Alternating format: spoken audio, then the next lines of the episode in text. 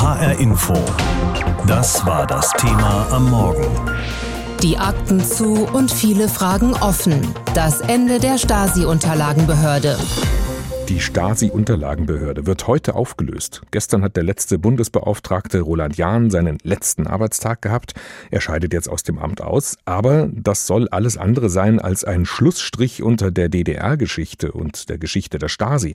Die Aufarbeitung soll weitergehen und auch anhand der Stasi-Akten, aber ab sofort eben unter dem Dach des Bundesarchivs. Und dahin wechseln jetzt auch die 1300 Mitarbeiter und ihr Schatz wechselt auch dahin. 111 Kilometer Aktenordner und unzählige Säcke mit geschredderten Akten, die wiederhergestellt werden sollen. Und die bleiben dafür auch an ihren alten Standorten.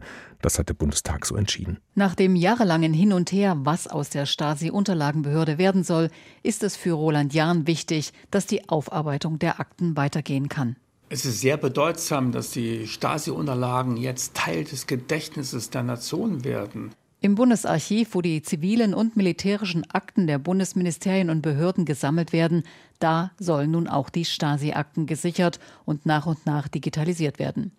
Sie werden weiterhin für Forschung und journalistische Recherchen zur Verfügung stehen und für Antragstellerinnen.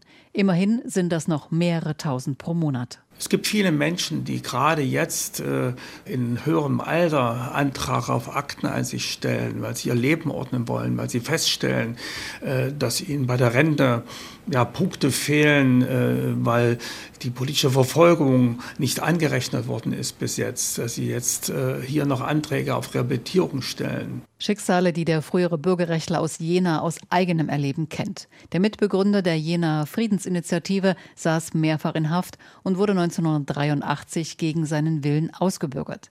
Jahn arbeitete im Westen als Journalist, unter anderem für die Politmagazine Kennzeichen D und Kontraste. Der Blick in die Stasi-Akten zeige auch heute noch, dass Freiheit und Demokratie nicht selbstverständlich sind, sagt er. Den Opfern gerecht zu werden und eine Brücke in die nächste Generation zu schlagen, das sei das Ziel seiner Arbeit als Bundesbeauftragter gewesen. Die Zuständigkeit für die Akten wechselt. Eine Ansprechpartnerin für die Opfer des DDR-Systems soll es dennoch weitergeben. Seit einer knappen Woche steht auch die Personalie fest. Mein Name ist Evelyn Zupke. Ich bin 1962 auf der Insel Rügen in Binz geboren. Ohne Beratung im Plenum hat der Bundestag Evelyn Zupke gewählt. Sie wird heute ihre Arbeit aufnehmen. Evelyn, wer, werden Sie vielleicht fragen? Zupke hat 1989 mit dafür gesorgt, dass die Wahlfälschungen bei der Kommunalwahl im Mai aufgedeckt und öffentlich gemacht wurden. Katrin Budde, SPD-Abgeordnete und Vorsitzende des Kulturausschusses, gibt zu, dass die Suche nach der Beauftragten schwierig war und sich lange hingezogen hat. Die Unionsfraktion wollte niemanden mit Parteibuch. Es gab verschiedene Personalvorschläge. Auch die Opferverbände sollten zustimmen. Ist Zupke am Ende eine Beauftragte zweiter Wahl, eine Notlösung, der einige Bürgerbewegte die Kompetenzen absprechen? Um Gottes Willen, es ist absolut erste Wahl. Sie hat äh, die Stasi-Behörde mit aufgelöst. Sie hat dann hinterher auch schon äh, Aufarbeitungsarbeit geleistet und sie hat ja über all die Jahre auch Zeitzeugenarbeit gemacht. Die neue Beauftragte soll Ombudsfrau sein und gleichzeitig dem Bundestag auf die Finger schauen, wenn er Gesetze für die Opfer macht. Der scheidende Stasi-Beauftragte Roland Jahn würdigt Zupkes Wahl durch den Bundestag als Zeichen, dass die Opfer der Diktatur weiter ernst genommen würden. Angela Tesch aus Berlin, wo heute die Stasi-Unterlagenbehörde aufgelöst wird und ihre Mitarbeiter samt Stasi-Akten unter das Dach des Bundesarchivs schlüpfen. Der Staatssicherheitsdienst der DDR, die Stasi, hat regelmäßig seine IMs losgeschickt, seine inoffiziellen Mitarbeiter, also seine Spitzel, und sie haben dann verhindert, dass zum Beispiel Studenten auf einer Party diesen Udo Lindenberg-Song hören. Das wissen wir heute, weil es so in einer Stasi-Akte eben steht. Die lagert in Berlin in der Behörde von Roland Jahn, dem Bundesbeauftragten der Stasi-Unterlagenbehörde. Und heute ist sein letzter Arbeitstag, denn die Stasi-Akten kommen ins Bundesarchiv und die Behörde von Roland Jahn Jahn wird aufgelöst. Und darüber habe ich vor der Sendung mit ihm gesprochen. Herr Jahn, wenn Sie es mal in einem Satz formulieren müssten, wie sieht die Bilanz aus? Was hat Ihre Behörde in den letzten 30 Jahren geleistet? Ja, wir sind den Opfern gerecht geworden und haben die Brücke in die nächste Generation gebaut. Und äh, das ist etwas, äh, wo man sagen kann, das hat sich gelohnt, diesen Einsatz. Äh, wir haben dafür gesorgt, dass auch in Zukunft die Stasi-Unterlagen als Teil des Gedächtnisses der Nation genutzt werden können. Pro Jahr hat Ihre Behörde den deutschen Staat rund 100 Millionen Euro gekostet. War es das wert oder sagen Sie, bei so einer Aufgabe darf es überhaupt nicht ums Geld gehen? Ich denke, Demokratie hat ihren Preis und da kann man nicht einzeln die Euros zählen, sondern es geht darum, Menschen zu helfen, die davon betroffen waren, von dem Unrecht in der DDR, aber auch ja, die Weichen dafür zu stellen, damit auch junge Menschen, die nachgeborene Generation etwas wahrnehmen kann von dem, was Diktatur war, damit sie die Werte von Freiheit und Menschenrechten auch besser schätzen, aber auch schützen können. Hm, und im vergangenen Jahr haben immer noch über 37.000 äh, Deutsche beantragt, in ihre Akten zu gucken. Wieso wird eigentlich bei dieser Anzahl von Anträgen Ihre Einrichtung jetzt trotzdem aufgelöst? Die Arbeit geht auch weiter. Wir haben nur zukunftsfähige Strukturen gebaut. Wir haben hier dafür gesorgt, dass Kompetenz, Technik und Ressourcen gebündelt werden. Und wir haben den Horizont erweitert. Diese Fixierung auf die Stasi muss endlich überwunden werden. Es geht um SED-Diktatur insgesamt. Es geht um gesamtdeutsche Geschichte. Die Akten bleiben jetzt in Berlin und vorerst auch in den Außenstellen, also zum Beispiel in Chemnitz, Cottbus, Neubrandenburg und so weiter. Was bringt jetzt dann diese Umorganisation überhaupt?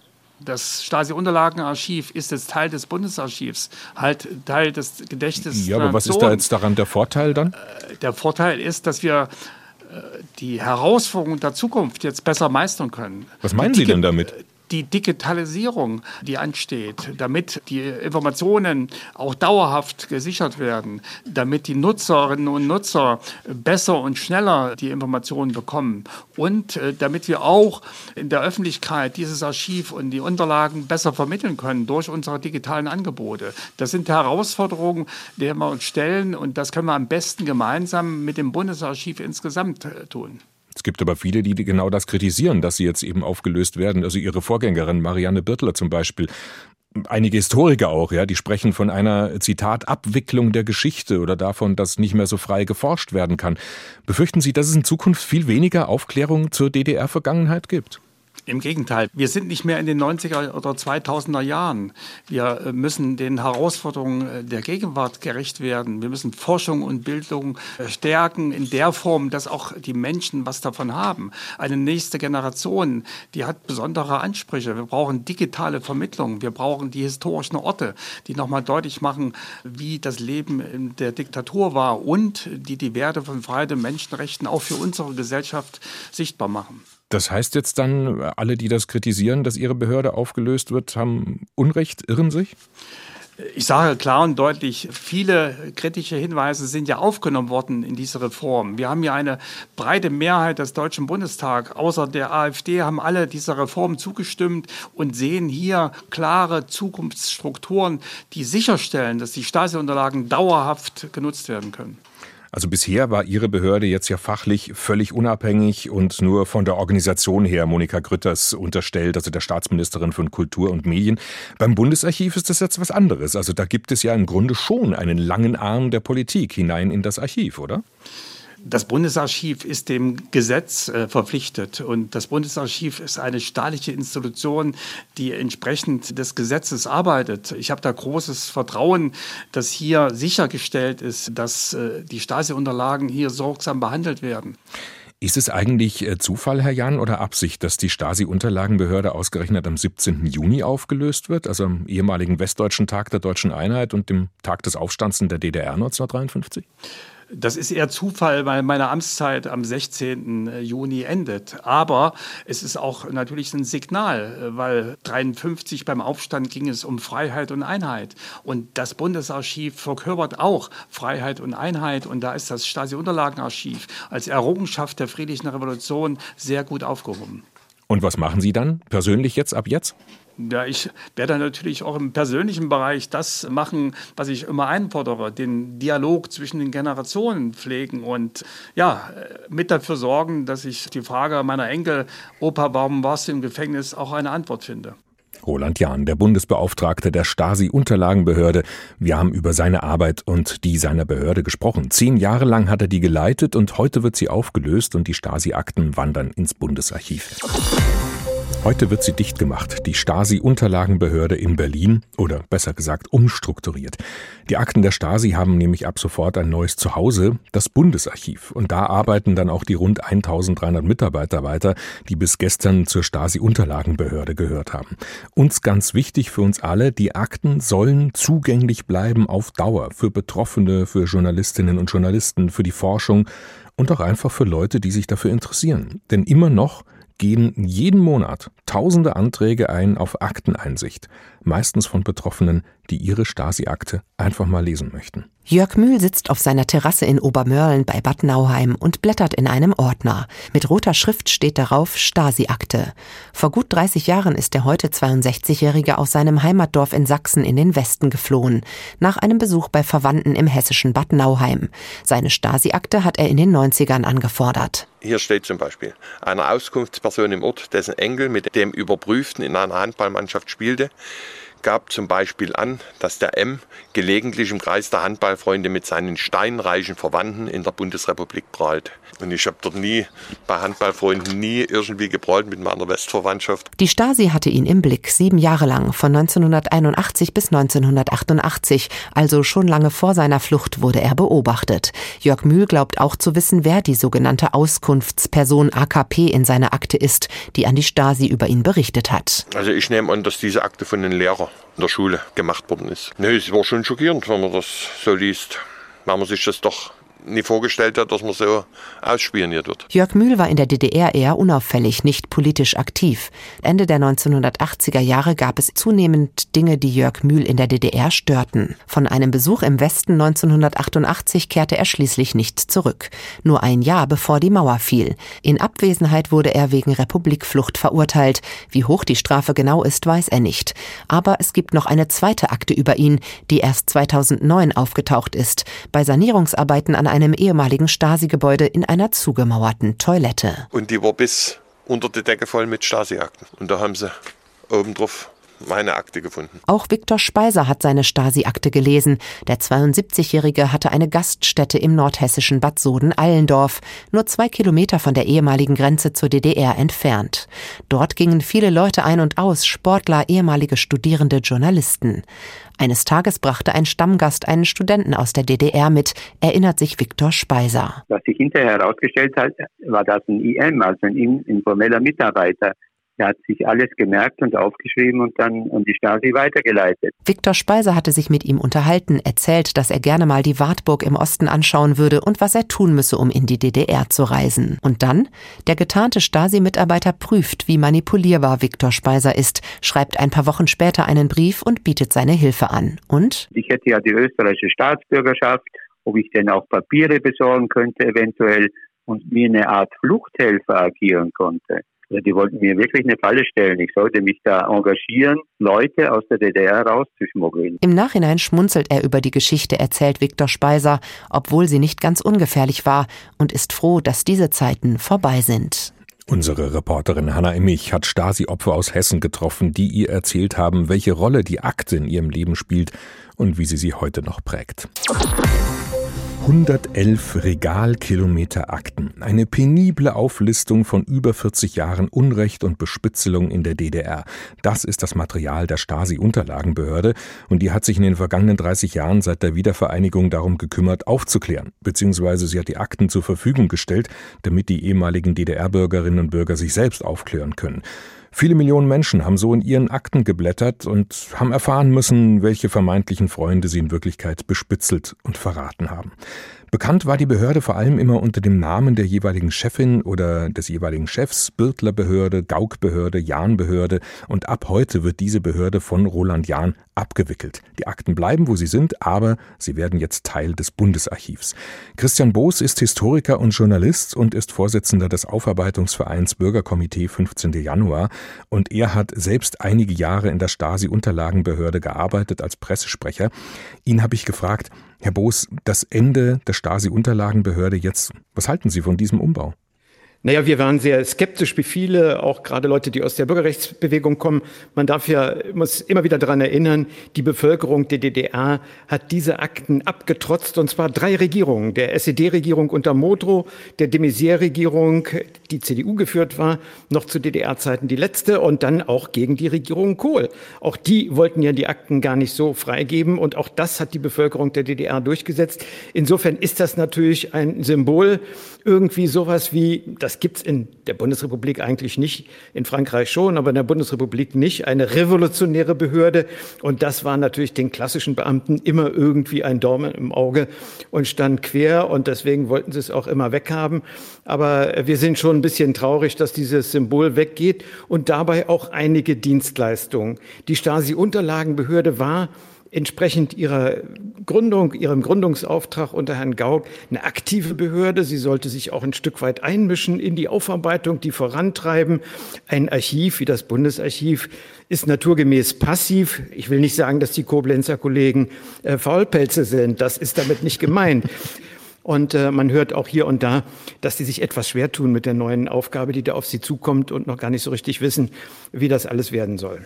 Also Roland Jahn, äh, der letzte Bundesbeauftragte jetzt bis zum Schluss, mit dem habe ich auch darüber gesprochen, der findet das richtig und auch wichtig, dass seine Behörde aufgelöst wird. Also er sagt, das ist jetzt ein Schritt in Richtung Zukunftsfähigkeit, gerade im Hinblick auf Digitalisierung, dass die Akten eben ins Bundesarchiv wandern, dass sie da eben digitalisiert werden.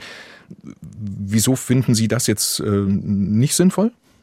Vom Etat her ist die Stasi-Unterlagenbehörde immer noch doppelt so teuer, also hat doppelt so viel Geld äh, zur Verfügung wie das Bundesarchiv. Warum das Bundesarchiv nun auf einmal Wunder vollbringen soll äh, mit der Hälfte des Geldes, das ist mir nicht so ganz klar. Auch vom Personal her ist das Bundesarchiv eigentlich kleiner als die Stasi-Unterlagenbehörde. Und ich bin sehr gespannt, wer hier eigentlich wen frisst ob nicht eines Tages das Bundesarchiv erkennen muss, dass es von der Stasi-Unterlagenbehörde gefressen worden ist und nicht umgekehrt. Also, also das steht nur noch mal einzuordnen, aus, ja? kurz als Einschub, Herr Boos, also wir reden von so ungefähr 1300 Mitarbeitern bei der Stasi-Unterlagenbehörde, Etat so 100 Millionen Euro im Jahr in etwa, aber es wird doch davon jetzt nichts eingespart. Es wird nichts eingespart, aber ich will einfach nur sagen, äh, warum soll das Bundesarchiv, was um die Hälfte kleiner ist, was den Etat angeht, nun auf einmal Wunderdinge vollbringen, was die Stasi-Unterlagenbehörde nicht mit dem vielen Geld auch hätte alleine erbringen können. Äh, das erschließt mir, sich mir nicht ganz. Auch die Behauptung, jetzt seien die Akten für die Zukunft gesichert. An diese Akten wollte ja keiner ran. Also äh, es war überhaupt nicht die Rede davon, dass die jetzt irgendwie verschwinden oder dezimiert werden. Also da ändert sich auch nichts. Das ist auch ein Stück weit zurechtgebogen. Ähm, ja, die Bundesregierung wollte es und Herr Jahn hat sich dem angeschlossen. Hm. Äh, wir sind, wie gesagt, darüber nicht so ganz glücklich. Nehmen wir mal ein paar kleinere Beispiele. Es gab zum Beispiel eine Forschungsabteilung, die hat Geheimdienstforschung gemacht die hat vergleichende Geheimdienstforschung gemacht. Also wie sieht's aus in anderen kommunistischen Ländern? Wie ist die Beziehung zum KGB? Und sie hat Forschung gemacht. Ne? Wie wirkt sich das auf die Gesellschaft aus? So eine Geheimpolizei. Ich hätte ja nichts dagegen, wenn in irgendeiner Stadt, äh, und sei es in Hessen, vielleicht hört ja jetzt gerade ein Universitätspräsident dazu, ein Lehrstuhl für Geheimdienstforschung mit drei Assistenten oder so entstehen würde. Aber derart gibt es in der Bundesrepublik überhaupt nicht. Und da wird einfach irgendetwas gehabt, äh, was wichtig und interessant ist bis heute. Wir wissen ja, dass in anderen Staaten, postkommunistischen Staaten, denke äh, an Russland, ehemalige Geheimdienstler durchaus noch Einfluss haben und auch alte Praktiken ja wiederkommen. Man sieht das ja an diesem Nawalny-Prozess, also am Umgang mit Oppositionellen in diesen Staaten. Da kommen ja alte Praktiken wieder. Und insofern ist diese Forschung bis heute aktuell und wichtig. Und da sind wir natürlich sehr traurig, dass das einfach abgekappt worden ist. Herr Boos, ähm, die Stasi-Unterlagenbehörde gibt sich ja eigentlich momentan sehr multimedial. Also auf der Homepage, äh, da gibt's, ähm, kann man virtuell in den Akten blättern oder Erich Mielke hören, wenn er seine Stasi-Kader auf Linie bringt oder auch ein Stasi-Filmchen ansehen, auf dem Agenten friedliche Demonstranten auf dem Alexanderplatz in Berlin filmen. Wird sowas jetzt nicht einfach auch weitergeführt? Da ist ja schon viel passiert. Das schläft ja jetzt deswegen nicht ein mit dieser Umstrukturierung, oder? Also Herr Jahn wollte seine Behörde sehr nach vorne bringen, vielleicht auch sich nach vorne bringen, äh, damit er seine Intentionen besser verkaufen kann. Es ist ja kein Geheimnis, Roland Jahn kommt äh, aus dem Journalismus Und er hat dieses Amt geführt, eben wie ein Journalist. Er hat viel PR gemacht, viel ja, Bewegung erzeugt, äh, aber er hat sich hier einen, einen PR-Apparat aufgebaut. Also ich glaube, es gibt in Berlin kaum eine Bundesinstitution neben dem Bundespresseamt, die so groß ist und äh, so viele Möglichkeiten hat, sich hier auszutoben. Da glaube ich eher, dass das Bundesarchiv tendenziell ein bisschen zurückfahren wird und genauer gucken wird, äh, was wollen wir eigentlich an Inhalten transportieren. Christian Boos, Historiker und Journalist und ehemaliger Pressesprecher der Stasi-Unterlagenbehörde. Heute ist er der Vorsitzende des Aufarbeitungsvereins Bürgerkomitee 15. Januar und wir haben gesprochen über das Thema heute Morgen bei uns. Die Akten zu und viele Fragen offen. Das Ende der Stasi-Unterlagenbehörde. HR Info. Das Thema. Wer es hört, hat mehr zu sagen.